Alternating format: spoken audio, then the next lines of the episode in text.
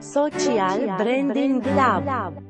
はい、皆さんこんにちは。こんにちはこ。んにちは。えっと、ちょっと今日は僕、世田谷区に住んでるんですけど、うんえー世田谷区と、えージモティ、ジモティって知ってます？してます。はい。世田谷区とジモティがあの連携して、世田谷区不用品持ち込みスポットっていう、えーまあ、プロジェクトというか、まあ、場所をオープンした話題について話せればと思います。で、えっと、などんな内容かっていうと、世田谷区不用品持ち込みスポットっていうのが、皆さん知ってるかわかんないですけど、北見っていう小田急線に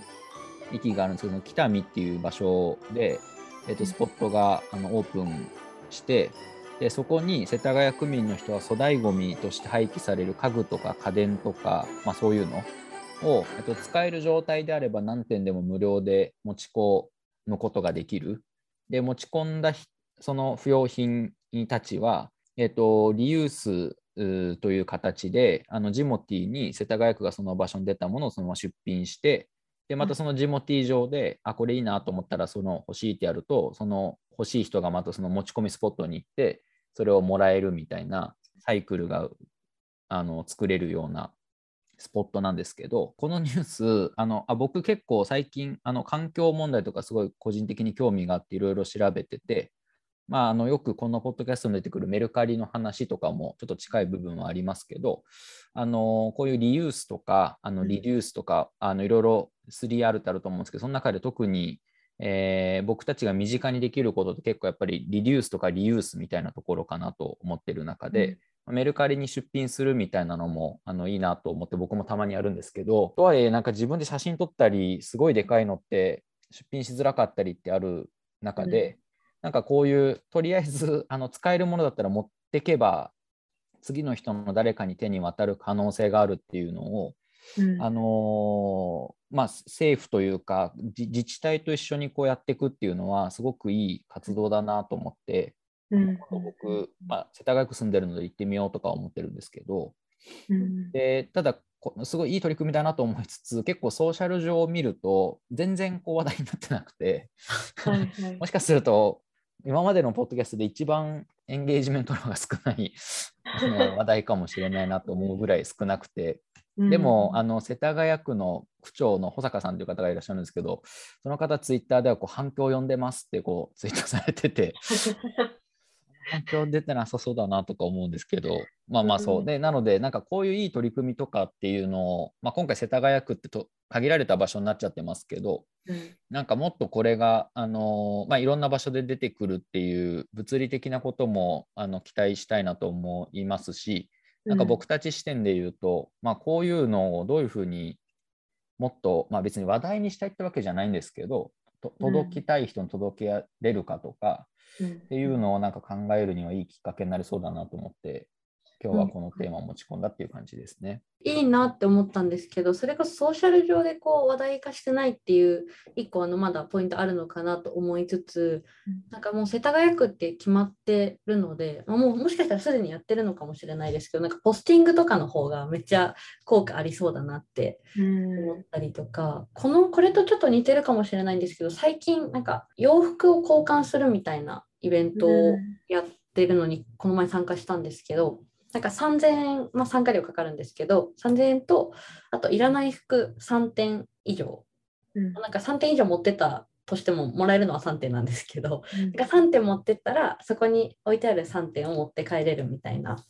うんでちょっとこれの本当に洋服だけ版みたいな。これのすごいいいなって思ったのがあなんだろうもう粗大ごみにするっていうのはありつつなんか誰かにもう完全にゴミだったら捨てるじゃないですかなんか、でも誰かにもらってもらえそうだけどかといって売るとお金そんなにならなそうだしなんなら粗大ごみにお金取られるなみたいな、なんかその面倒くさいけど誰かには使ってほしいみたいなものうん。がもらってもらえるのってすごいいいなと思ってて個人的には杉並区も早くやんないかなってうん。思ってます。なんかジモティさんは、えっと、埼玉市とか愛知県の豊田市とか、あと大阪かなとかで一応29箇所他にも自治体と、うん。あのリユースに関するこう協定を締結してるっていうニュースは出されていて、うんでまあ、それを何するかっていうのはまだかれてないようなので、ちょっとわかんないんですけど、多分この世田谷区不用品持ち込みスポットと同じようなことをやっていくんだろうなと思っていて、で多分これ、あの、えーと、自治体と共同運営するリユース拠点を作るのは当社でも初めてですとかって書いてあるので、うん、まずはこれやってみて環境とか状況とか見ながら、まあ、その他自治体にもこう広げていくというか反映させていくっていうちょっと実験的な要素もあるんだろうなと思うので、うん、まあ、そんなにこう力を入れて広げたいんだみたいなことをされてないのかなとはもう思うんですけど、